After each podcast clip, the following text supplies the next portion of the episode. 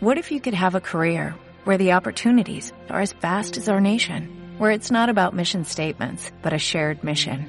At U.S. Customs and Border Protection, we go beyond to protect more than borders, from ship to shore, air to ground, cities to local communities. CBP agents and officers are keeping people safe. Join U.S. Customs and Border Protection and go beyond for something far greater than yourself. Learn more at cbp.gov/careers. Igual.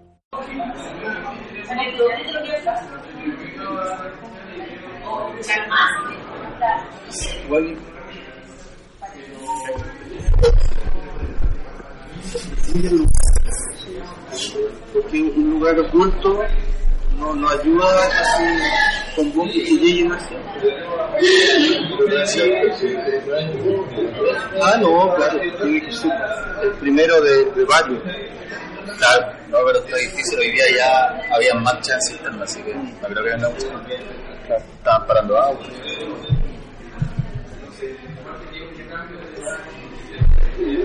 Entonces ya están dando el episodio número uno de la nave espacial. Hoy 17. No, con 8. 8, sumando 8 de noviembre. Después de tres semanas en que Chile cambió. Chile no, pero sí. Ahí empezamos. Yo creo que para- como para introducir,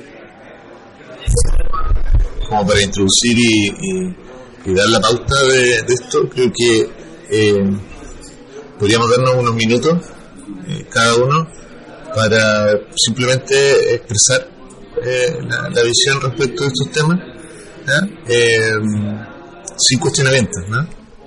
es un ejercicio, es un ejercicio porque cuando el, cuando el otro habla, eh, automáticamente a ti te surge una idea. Lo que, lo que alguien te dice te, te, te estimula eh, intelectualmente y por lo tanto se te ocurren cosas que decir. Entonces, hacer el ejercicio de guardar silencio y terminar de escuchar eh, es, es complejo, es difícil, pero, pero es un ejercicio necesario para una comprensión más profunda. De no, no pensar en lo que yo le voy a responder, sino que efectivamente escuchar y, y- entender lo que el otro está diciendo. Yo creo que ese es, algo que, que- que nos falta, personalmente lo digo, no, estoy acostumbrado a hacer. ¿eh? Estoy acostumbrado a, a debatir y, y a dialogar más que a conversar. ¿eh? Eh, a que cuando el otro está hablando yo inmediatamente estoy pensando qué le voy a decir de vuelta. ¿eh? Pero, pero escuchar con profundidad, escuchar completamente lo que el otro está diciendo es algo que es un ejercicio que creo que es muy necesario. Eh, entonces parto yo. Eh, ¿cuál, es, ¿Cuál es mi realidad? Eh, creo que es una realidad un poco eh, ajena a, a, a la realidad.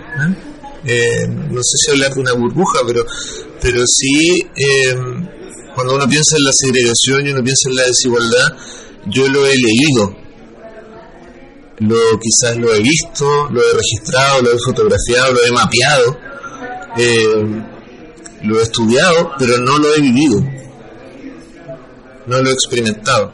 Eh, no, no vengo de una familia privilegiada, pero sí de una familia que nunca le faltó nada. Eh, vivíamos en una buena casa, eh, papá era profesor de la universidad, vivió unos momentos duros por culpa de la dictadura, pero eh, pero tuvo un trabajo toda su vida y, de cierta manera eh, nunca viví la segregación, nunca viví esta, esta expresión brutal de la desigualdad. Y ahora menos, con, con, con, el, trabajo que tengo, con, eh, los recursos que- que manejo, no, no, no la experimento. Eh, por ahí se decía en la reunión de, los, de los, la Asociación de Académicos que somos parte del 8% más rico de, ¿ya? del país. ¿ya? Eh, eso no significa que seamos muy ricos, significa que los que son de verdad ricos son muy pocos. ¿Ah? Eh, se decía que el, el 9% eh, tiene la, la mitad de la, eh, de la riqueza. Eh, pero sí, eh, mi realidad es una realidad distante de estos temas. Hay que, hay que reconocer que tiene una mirada, o yo tengo una mirada eh, que, que es a través de eh, podríamos decir, la academia, a través de la investigación, a través de mirar este tema como desde, a través de un, de un microscopio, ¿no? Y, no hay una, no tengo una evidencia, no puedo decir yo lo he vivido, yo lo experimenté.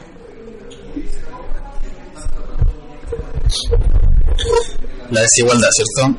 Eh, bueno, igual que usted, pues yo creo que la mayoría de los que estudiamos en la universidad hemos vivido hechos de desigualdad importantes o estar en situaciones marginales como muchas personas en el país, pues, obviamente. La visión que tenemos es holística, es lo que vemos en la televisión eh, y sobre todo hoy día cada vez más teórica. Uh, sí es importante para entrar en el tema de la desigualdad, creo yo, uh, empezar a entender estos ejercicios de empatía, escucharnos, encuentro que está súper bien. Porque de cierta manera, si se hicieran estos ejercicios, si uno los llevara al Congreso, sería bastante distinto. Es difícil dejar los prejuicios, dejar el sesgo político, pero yo creo que el ejercicio de saber cómo te la desigualdad ya lo lleva a otro plano. Lo lleva al, al, al plano práctico, empírico, ir a la calle, y creo que lo importante es que si no te tocó la desigualdad, por lo menos haber vivido algún hecho de compartir con la desigualdad. Eh, y en ese sentido sí he compartido, por razones políticas, una serie de razones, pero sí. Ahora, la desigualdad en términos teóricos, y es donde me toca a mí, y como la veo y la vivo, me preocupa que eh, está cada vez más cuestionada. O sea, a mí me preocupa en términos anímicos incluso, de que a través de gráficos, de Excel, se cuestione en términos de desigualdad por el hecho de que eh, los humanos somos desiguales per se. Entonces eh, ya se cuestiona. Cuando uno habla de desigualdad ya eh, inmediatamente implica el, el, el término de distribución de la riqueza, todo lo que lo posterior. Entonces lo profundo de la desigualdad queda eh, en totalmente segundo plano con toda la experiencia empírica que estamos ya en los índices químicos menos desigualdad y todo y pero no va a los barrios realmente porque vivo cerca de Tierra Blanca entonces eh, uno realmente ve la desigualdad uno ve la pobreza. Eh, yo pasé un periodo de los 15 años en una casa ocupa y es una asquerosidad o sea uno me acuerdo al lado había un pasaje C me acuerdo donde mataban, eh, droga por todos lados, entonces ahí uno ve, sin yo tenerlo, la necesidad económica, ¿no? una estupidez haberme ido, pero uno ve ahí la desigualdad, o sea, realmente está en Chile, o sea, ya pasa en términos, como usted dice, académicos, o que uno lo haya o no vivido, pero si uno realmente se mete en el fondo de Chile, sí está, y eso creo que me toca bastante. Eso. Pablo, ¿qué? Eh, Sí, ahí te, te lo puedo evitar también. Bueno, yo creo que eh, es bastante profundo eh, analizar si es que uno ha vivido o no la desigualdad. Eh, yo creo que me, tocaría retroceder mucho eh, porque eh, mis, mi, si, retrocedo a mis abuelos, eh, mis, abue mis, bisabuelos incluso, fueron obreros del salitre en el norte. mi abuela tuvo que renunciar a ser madre de mi mamá para ir a estudiar pedagogía a Santiago. Eh, mi madre fue criada por, por su, su abuela y le tocó, eh, digamos, eh, vivir alejada, digamos, de su familia y, y criarse en, en, un aspecto mucho más reducido, mientras mi abuela trataba de, de surgir.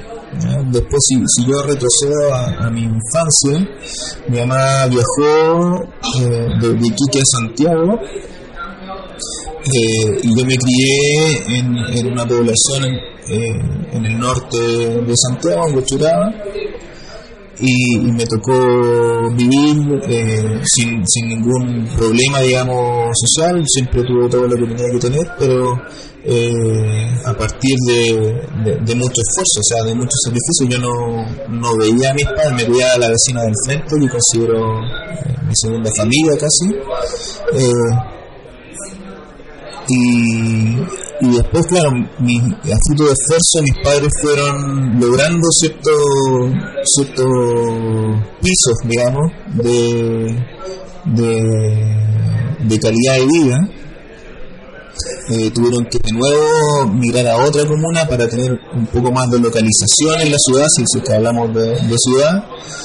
Y, y después me tocó ahí ir, ir eh, siguiendo. Yo estudié en diversos colegios, pero eh, eh, terminé mi educación en, un colegio público, en, el Instituto Nacional. Eh, me tocó participar eh, y compartir con mucha gente de diversos ámbitos sociales. eh, una riqueza, digamos, de, de lo que me tocó vivir es que yo sí considero que viví la integración. Eh, esto, esto que se habla hoy día de, la integración o la, la vinculación en los colegios, yo creo que a mí sí me tocó. Yo tenía compañeros de todos los estatus sociales eh, y, éramos todos de verdad unidos, compañeros de colegio. Todos salíamos también a la calle a por, por cosas mayores, cosas que ni siquiera nos iban a tocar a nosotros, pero sabíamos que era por un bien mayor. Eh, y ahora, después de haber estudiado, que de nuevo estudié lejos de casa, me tocó viajar de nuevo, y, y pero hoy día yo siempre, que lo que transmito, digamos, en los cursos, eh, es que hoy día nosotros somos parte de los privilegiados. Eh, el hecho de, de, después de todo el esfuerzo eh, y haber invertido mucho dinero, eh, dar- darte cuenta de que todo ese dinero que invertiste era para, para tener tiempo para pensar eh, y estar tiempo para pensar, que es lo que yo les digo a los chicos, es de verdad ser un privilegiado. Eh, más allá de, que no, no generamos recursos, sino que eh, el hecho de invertir mucho, mucho dinero en pensar. Eh, entonces, yo creo que, que si hoy día, propiamente tal, no, no vivo la desigualdad como profesional, eh, me tocó vivirla y a, mi familia, para que yo no la viviera, eh, me tocó vivirla desde muy cerca. Eh, pero, pero yo creo que, que esto tiene que, que, que esta, por decirlo de alguna manera, vivencia, que, que a mi parecer es como, como común, hay, eh, el hecho de que hoy día estemos eh, siendo conscientes de que si es necesario o no pasar por ahí, eh, es, es digamos el, el debate que hay que tener como país. Es necesario eh, que, que todos tengan que pasar por ese esa temporalidad de esfuerzo de sacrificio, no, no- sé si, si el esfuerzo está cuestionado, sino que el sacrificio es el que tenemos que dejar a nuestra familia de lado para surgir, tenemos que perder eh, el tiempo de comunicarnos como este que tenemos ahora en pro de un resultado X como acabamos de hacer el taller, tenemos que dejar de conversar, tenemos que preocuparnos solo de la técnica, no. Y ahí, bueno, dejo, dejo La, la idea es que, todo- para que no se vea como la conversación tan, tan así acartonada, la idea es que conversemos, nos a ir incorporando personas. Eh, la- siempre el, el tema va a ser la- las preguntas que tenemos acá, pero la idea es que vayamos conversando y primero entendiendo las realidades. O sea, eh, es, bonito escuchar eh, cuando uno dice efectivamente ante esta pregunta. ¿cuál, es mi, ¿cuál es mi realidad en relación al tema de la desigualdad y la segregación? Son temas que de repente nos quedan grandes, o sea, a cualquiera de los que estamos acá nos queda grande. Yo, yo por una cosa de incluso como de tal, yo no, no puedo llegar a, definir ni, ni nada de eso. Entonces la idea es que como algo más, más distendido y, y obviamente parte de la realidad. O sea, es bonito escuchar cómo en el fondo aquí eh, eh, hay muchos niveles. O sea, la desigualdad uno la, ve, la puede incluso eh, ver o se visibiliza a partir del trato, por ejemplo. Hoy día muchos hablan del trato. Hay, hay, tratos que son desiguales y que a veces en una conversación se Claro. Hay desigualdades de ese ámbito hasta una cosa que es más visible cuando uno ve eh, en, en- en la ciudad, eh, cuando un millón doscientas personas, es porque obviamente hay, hay un descontento que se, que se ve reflejado en muchas instancias, eso después se reproduce. Entonces, claro, el, trato, se habla mucho del, trato. ¿Qué opinan ustedes de eso? Hay- hoy día, sobre todo con, con la yo, yo tengo la esperanza que y por lo menos recapacitemos en eso, saber cómo, cómo comunicarlo. O sea, obviamente ahora estamos todos y esto que está pasando es una crisis. Conversar. Esa conversación así como distendida, que... Mira, hay una frase muy bonita que dice que la, la conversación es, es la mayor expresión de la hospitalidad humana. ¿cierto? Porque cuando uno hay una buena conversación uno se siente bien, uno se siente como, ah, mira, el otro me está yo, espero que incluso con esto, con esto, que estamos eh, viviendo como sociedad, podamos, eh, podamos al menos llegar a, un, a una, yo aspiro a una cosa mucho menor, a una igualdad en el. Y yo he visto estos últimos años que incluso hay diferencias. Cómo nos comunicamos, hay tipos que, que con cierta prepotencia por estar no sé dónde, creen que pueden hablar y tratar de, de, de, de determinada manera a otra persona. O sea, yo creo que esto que está pasando nos deja yo tengo la esperanza que sea algo bueno. En ese sentido, obviamente que todas las demandas de fondo son todas muy válidas y yo adhiero a todas. O sea, eh, queremos una ciudad mejor, queremos una educación Nadie quiere pasar los últimos días eh, con una miseria de, Pensión. de pensión. Entonces, eso de fondo, sí, o sea, totalmente. Pero también veo la desigualdad. Sí, yo creo que, yo creo que eh, es importante el, tema que dice Freddy sobre el, sobre el trato y el, y el respeto que, que merecemos nosotros como, como personas. O sea, sin embargo, hoy, hoy en día no- nuestra sociedad nos, nos habla un poco de, un respeto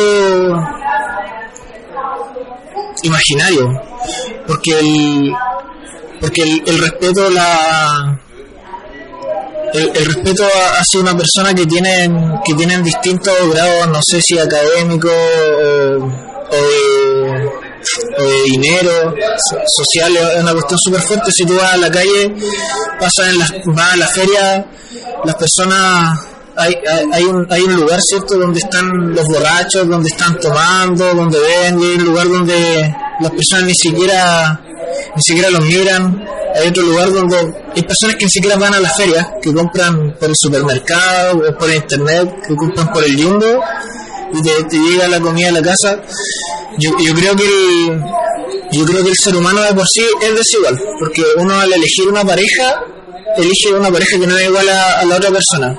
Sin embargo, hay un hay una hay, debe haber algo intermedio en este caso debiese ser el Estado que no nos debiese tratar desigual sino que debiese tratarnos a todos con, con las mismas oportunidades. Recién hablaba del Matraca hablaba sobre que hoy en día la educación es un privilegio de poder pagar y estudiar. Eso es así, sin embargo yo creo que no debiese ser así, no, no debiese ser un privilegio, sino que debiésemos estar, est- estar todos con... sobre la desigualdad y ya nos metemos en, en- materia. O sea, la primera parte de la desigualdad justamente eso, escucharnos cómo vivimos la desigualdad. Eh, ya la segunda parte es meterse en materia de qué es la desigualdad y cómo el Estado o el mundo privado recoge aquella desigualdad. Eh, lo que estamos hablando acá es debate constante del mundo liberal contra el mundo socialista, no nos vamos a meter en eso, pero eh, yo creo que ese Estado eh, de los derechos civiles que garantizaban aquella libertad individual con poder de facto. O sea, tú con tu dinero puedes hacer lo que quieras, elegir la educación que quieras y por tanto eres igual con lo libre que eres de elegir.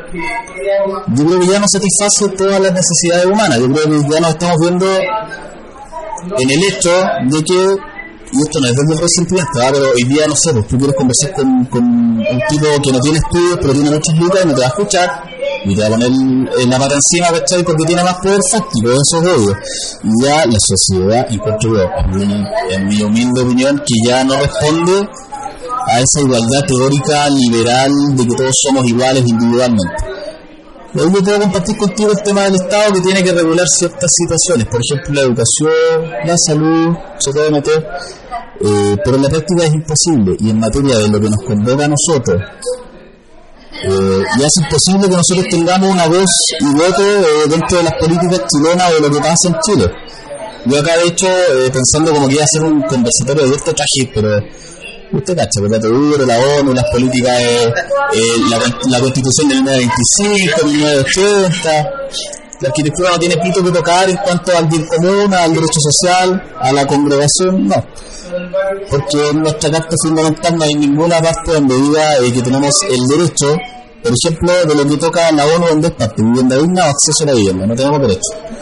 Por tanto, queda, eh, quedamos supeditados al bien privado y el Estado funciona como eh, subsidiario a la demanda. Toma, elija usted en todo el mundo. Entonces no tenemos pito que tocar, yo lo hablaba con Javi y no te voy a de una. Ya no se habla de ética de arquitectura porque no tenemos ética. La ética es eh, el eto, el conjunto de valores que, y costumbres que nos rigen a todos, ya no la tenemos porque se introdujo el etos ya de mercado en todos lados. ¿Qué produce eso de nuevo con la desigualdad? Que cuando hay una persona que no tiene valores espirituales ni intelectuales, pero solo tiene un etos de mercado, cuando encuentre la, la, la oportunidad de saquear, lo va a saquear. Si esa cuestión, he visto tantos psicólogos que se calientan la cabeza, no, si no es caliente, es parte de, es parte de, o sea, si uno eh, se mete en profundidad un poco lo que está pasando, no hay necesidad de, de, de analizar psiquiátricamente. Me retiro otros pero la desigualdad hay que meterlo en materia, hay que contextualizarlo dentro eh, de, del marco político en el que vivimos. No, no reviste mayor análisis, si es eso. Lo que hablemos son nimiedades, no, no tienen sentido, hay que enmascarlo, es así. Pero está bien,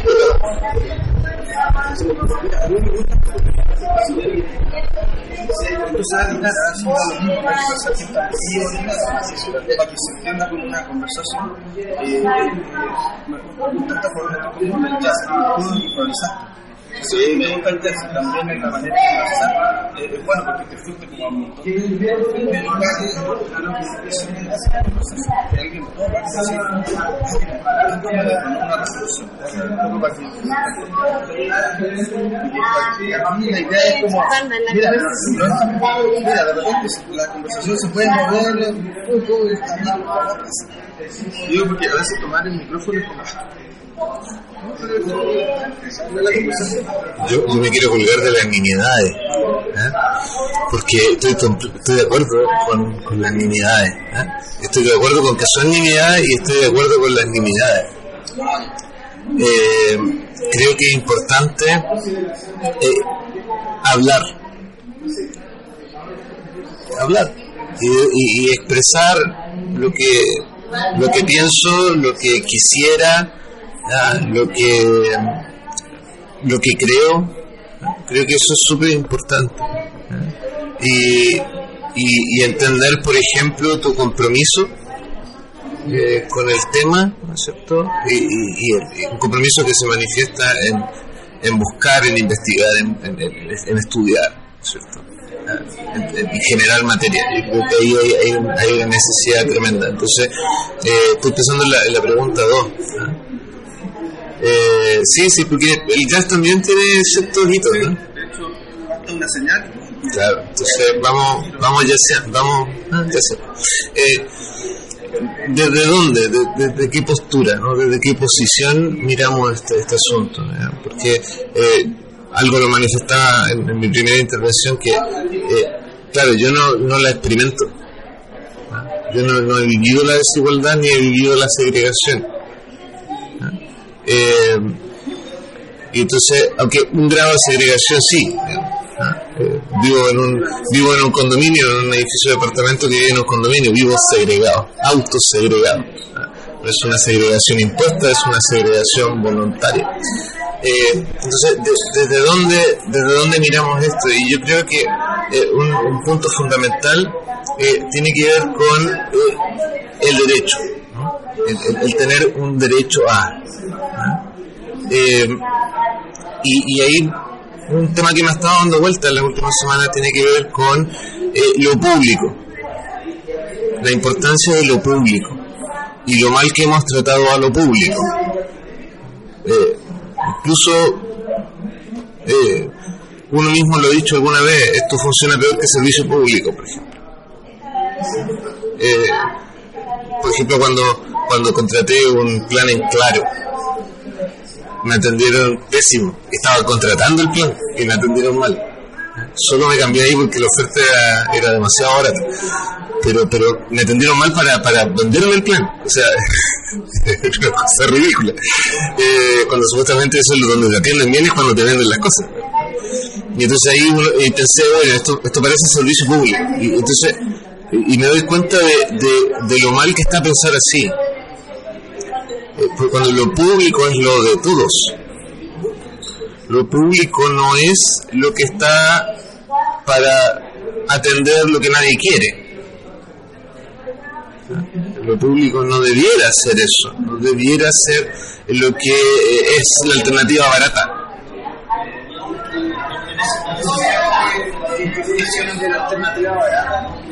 Y eso es, en ese aspecto que tú mencionas de la de lo que es barato y de lo que debiese ser, ¿cómo, cómo, piensas tú que, que hoy en día está está puesta la, la salud en, en este caso? el problema es precisamente que donde la salud requiere dinero, el dinero es el interés, el interés ciudadano por hacer algo. Antes se homologaba el dinero a una cantidad de trabajo Hoy en día eso, esa cantidad de trabajo representa una cantidad de representa una cantidad de refugiados Claro, eso ya no existe. Cuando una empresa como sociedad que sea que es dinero, ¿qué representa el dinero? Ya ni siquiera se puede hacer un papel de no recuerdo. ¿Qué es? Entonces, eh, la salud requiere de ese interés, requiere de esa inversión. Preocupemos por qué estamos poniendo ese dinero en lo privado, en lo que no es lo cuando te digo lo público, me refiero a que seamos parte de una comunidad. Creo, creo que, que es un tema complejo porque siento que esto es como un tablero de ajedrez donde juegan dos personas y las personas que están moviendo las piezas no son las personas adecuadas. Por ejemplo, que sea que sea Mañalich, eh, nuestro nuestro ministro de salud, eso, me, a eso, a eso apunto. Entiendo que, no sé, con el Ministerio de Vivienda y Urbanismo no sea, no sé, un tipo como Aradena o que sea alguien que, que realmente tenga, tenga consistencia al mover estas piezas, porque porque si no el, el, tema se, se vicia, o sea, se, se sabe que no que no se llega a buen puerto gracias a ello estamos acá ahora con un estallido social que yo por un motivo también agradezco que, que haya pasado que esté ocurriendo porque se están dando instancias que acá en la universidad no, no habían ocurrido. Este estallido social si lo piensan de una manera la sociedad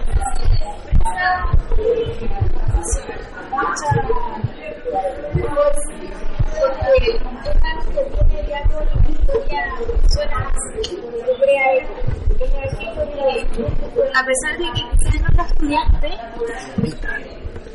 a pesar de que no lo estudiaste, no sé, por ejemplo, en un libro de historia la gente lo conoce. cuando demolieron el muro de Berlín, eso fue.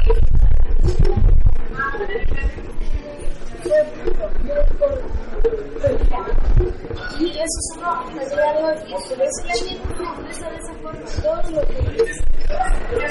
Todo lo que es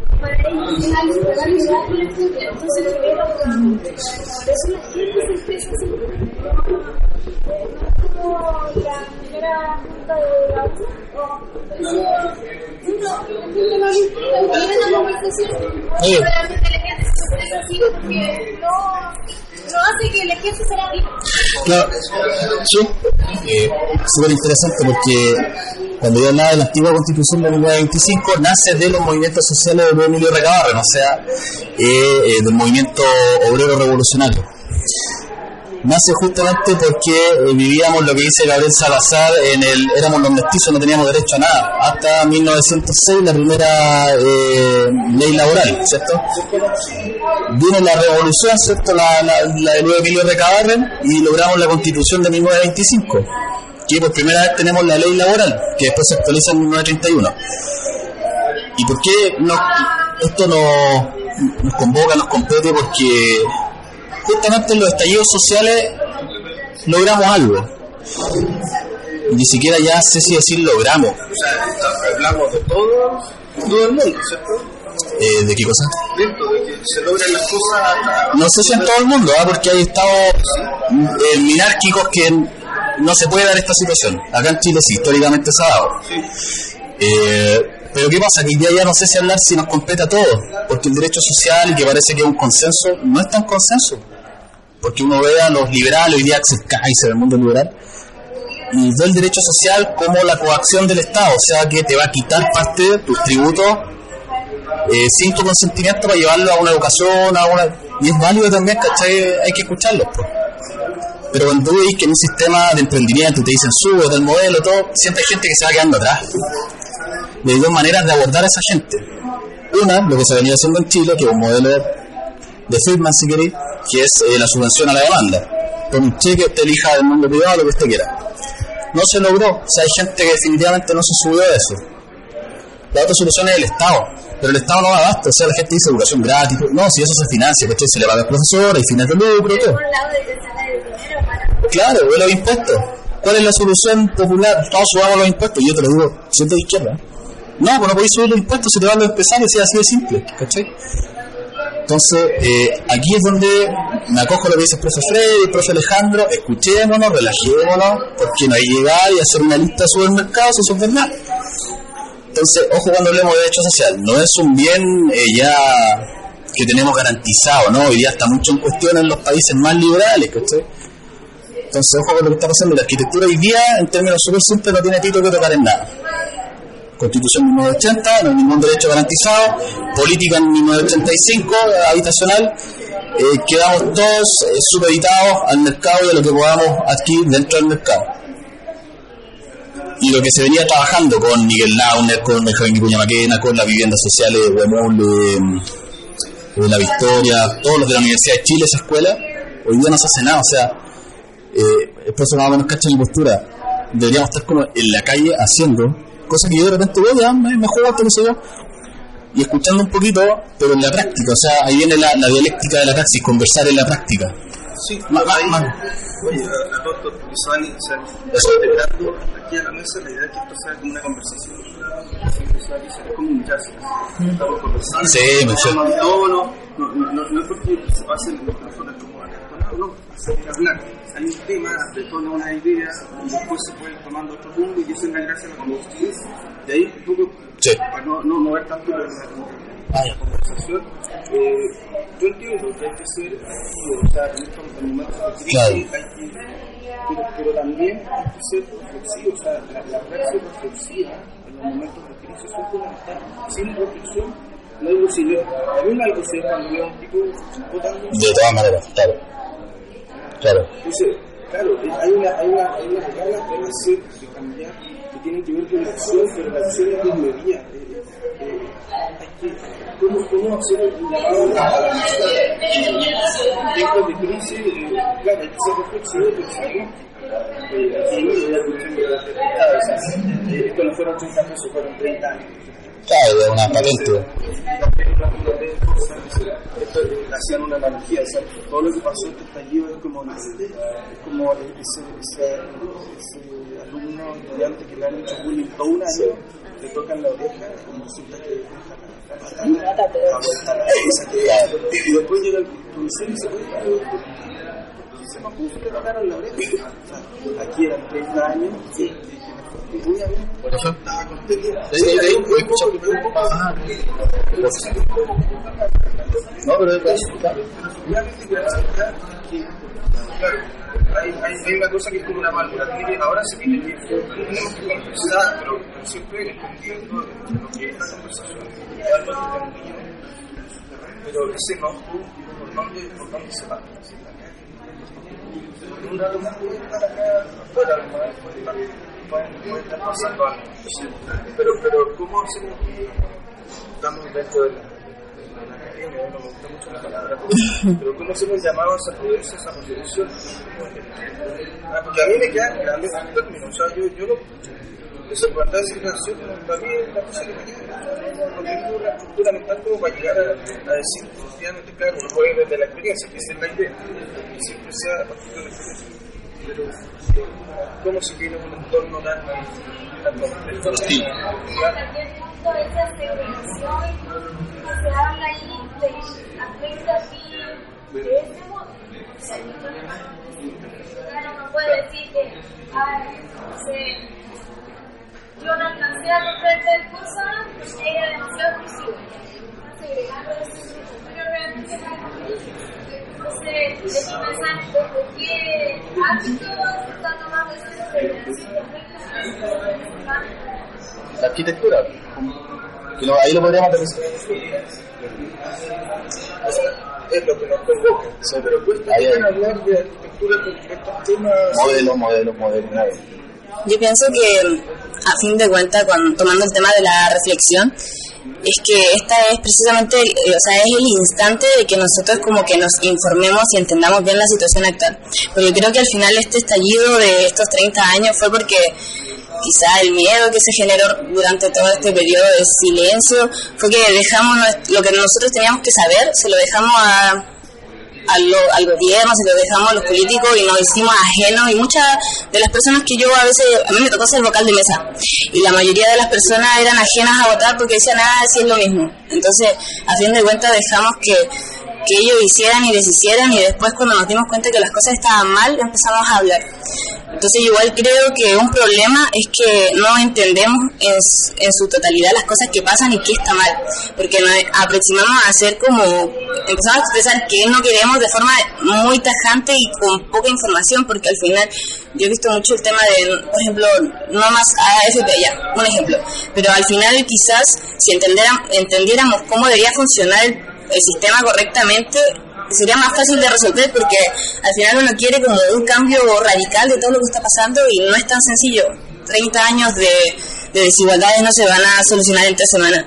Entonces yo creo que estas instancias de conversación son las que nos acercan más a soluciones reales para entender cuál es la realidad, qué, qué cosas tenemos a la mano para empezar a hacerlo y, y dar marcha a un cambio porque al final estamos siendo muy extremistas, o sea, me incluyo porque igual soy parte de y voy a marchar y todo el tema, pero no entendemos exactamente qué podemos tener y la falta de transparencia de, los de los que mandan, al final no sabemos qué tenemos y creo que por eso igual no, nos desorientamos y no, no somos capaces de razonar de forma como más tranquila, reflexiva, para acercarnos a lo que sería una solución un poco más real y más acertada.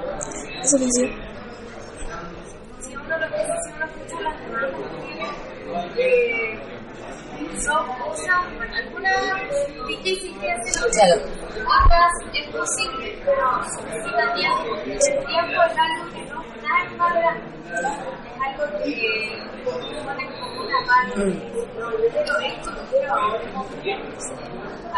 Es que por eso hay que informar a las personas. Cuando a, las, a las personas se les informa, porque como que nos miran en menos, yo creo, así hablando, porque yo igual soy del pueblo y me considero parte de esta lucha, nos miran en menos porque no somos capaces de dialogar al mismo tono que ellos, porque no tenemos la misma información que ellos manejan. Entonces, eh, hablamos de las personas que administran todos los sistemas económicos, porque al final quizás eso falta en la educación, darle más Sí, pues hay ignorancia. Uno no, yo por mi parte he intentado informarme, hablar con diferentes tipos de, de personas por sus posturas, porque de todo un poco, si yo me fui a Calama hace una semana y las cosas que se piden son diferentes también, un poco del centralismo que se vive allá y es muy marcado porque pongamos que están la- las minas, todas las personas viven a diario la contaminación de forma intensiva y no hay nada para, para Calama, el agua, hay muchas cosas. Entonces, a nosotros nunca nos han explicado cómo funcionan o cómo deberían funcionar de forma correcta los sistemas.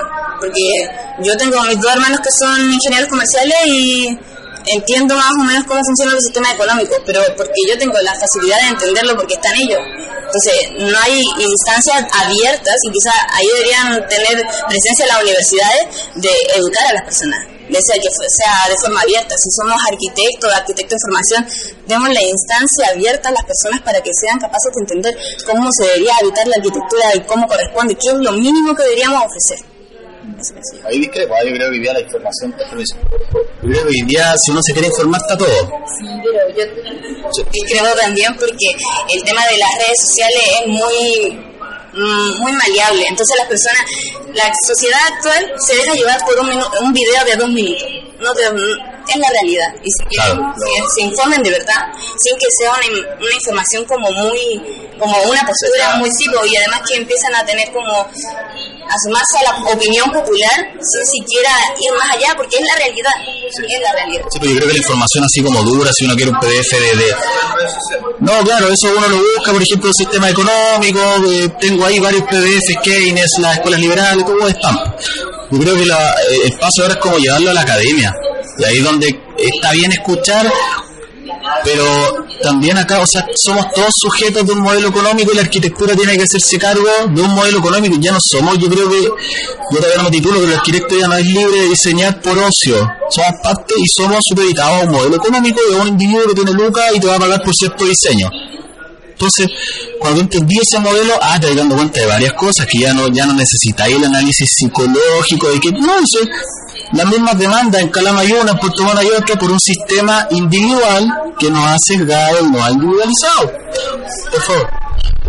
Esa individualización que ustedes hablan eh, se marca mucho en carreras como la arquitectura lamentablemente porque sobre todo las carreras que tienen un perfil creativo donde donde el individuo o el profesional en este caso tiene que estal- ejercer una propuesta establecer una propuesta a un cliente en una relación tú a tú si tú quieres eh, te va llevando a la individualidad por más, por más que se, que se diga que, la arquitectura es un trabajo colaborativo, sí, pues, pero col- colaborativo hasta un, hasta un cierto límite nomás. pues, ¿ya?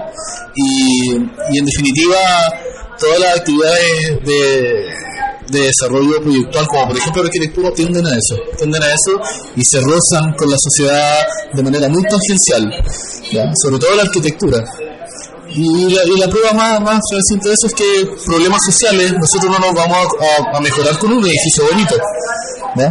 Por eso es que siempre el urbanismo está más asociado a la, a la colectividad, a la ciudadanía, digamos, al, al, al, pueblo o, a la, a, la, a la situación, digamos, de, de- de ciudad. Se puede, o sea, yo creo que se puede. Lo que pasa es que el urbanismo está, como bien decías tú, está supeditado a los modelos imperantes. Hoy día la ciudad no la hacen los arquitectos. Nosotros hacemos obras dentro de una ciudad que quizás no nos pertenece, y está bien que así sea. Sí, porque, sí, porque, lo- porque los intentos no, históricamente no han sido buenos y porque la ciudad se construye a partir de, elementos que los arquitectos desde su condición individualista no manejamos. No manejan. Por ejemplo, nosotros cuando hacemos ejercicios de diseño urbano, de arquitectura, no, no, no lo hacemos eh, visualizando indicadores. Lo hacemos generalmente con, con, con, con- con- con percepciones, con antecedentes eh, cualitativos, pero resulta que la ciudad se construye con muchos indicadores y aspectos eh, cuantitativos. ¿ya? Porque finalmente desarrollar una ciudad eh, o desarrollar elementos de la ciudad eh, requiere mucho financiamiento y ese financiamiento es de todo. ¿Fijas? Entonces, cuando tú tienes en tus manos plata que es del impuesto de todos los chilenos para invertir en un punto determinado, tú necesitas una cierta capacidad reflexiva, por un lado, como dice Freddy, una cierta cap- capacidad artística o, o- o proyectual para que sea una ciudad bonita, pero también que esa ciudad responda a ciertas condiciones sociales. Llega un momento en que la ciudad, eh, eh, dentro de la ciudad, en que lo estético pasa a un segundo plano. ¿no? Y, y- muchas veces eh, eso es como una bofetada a los que somos arquitectos, porque pensamos, porque nosotros siempre queremos hacer algo estéticamente bonito para la ciudad que sea un aporte, claro, porque es parte de la ética profesional de cada uno, y ese es tu aporte entre comillas social, ¿ah? dejar un, edificio memorable, dejar un edificio que hable culturalmente de una época, de que representa a las personas, pero eso de repente no se logra, de repente no se logra, pero sí logras otras cosas. ¿cachai? Por ejemplo, a mí, a mí me, por ejemplo, me De pasaba... eh, aportamos a que ojalá las cosas no sean tan desi- desiguales a partir de una obra de arquitectura. Exacto. O sea, aportamos en algo. Yo sé que, no sé, porque Aravena tiene el discurso de, de que hace tiempo que pagamos el precio de la irrelevancia de nuestra profesión. Yo creo que o sea, a- el siglo pasado el arquitecto, y por una cosa también de cómo se constituía socialmente, eh, el arquitecto tenía una jerarquía que hoy no la tiene. ¿Ah? Eh, yo, yo creo que eso está, por un lado, está, está bien, que, que no sea así, porque de alguna manera, eh, si no tenemos los pies o, o los ojos o la- en la calle, como dice James Jacobs, que no era arquitecto, que era un activista, era periodista, creo, ¿no? No sé. Jacobs, sí. Eh, decía, oye, si no, no podemos diseñar una ciudad si es que no tenemos los ojos en la calle. Tiene que ver con la observación, esto de, de- de mirar desde arriba, creer que somos a los Gaussian de, la- de las diagonales. Claro, eso ya pasó, porque no, no- no- es un poco, poco humano. Pero también estamos pagando la irrelevancia de no tener ese peso. O sea, tenemos, yo creo que, por ejemplo, en, en la sociedad necesitamos más estén en, en política, en política dura. Sabemos que todos de alguna forma no nos podemos abstraer de la política. Si estamos en una ciudad ya Estamos en la polis.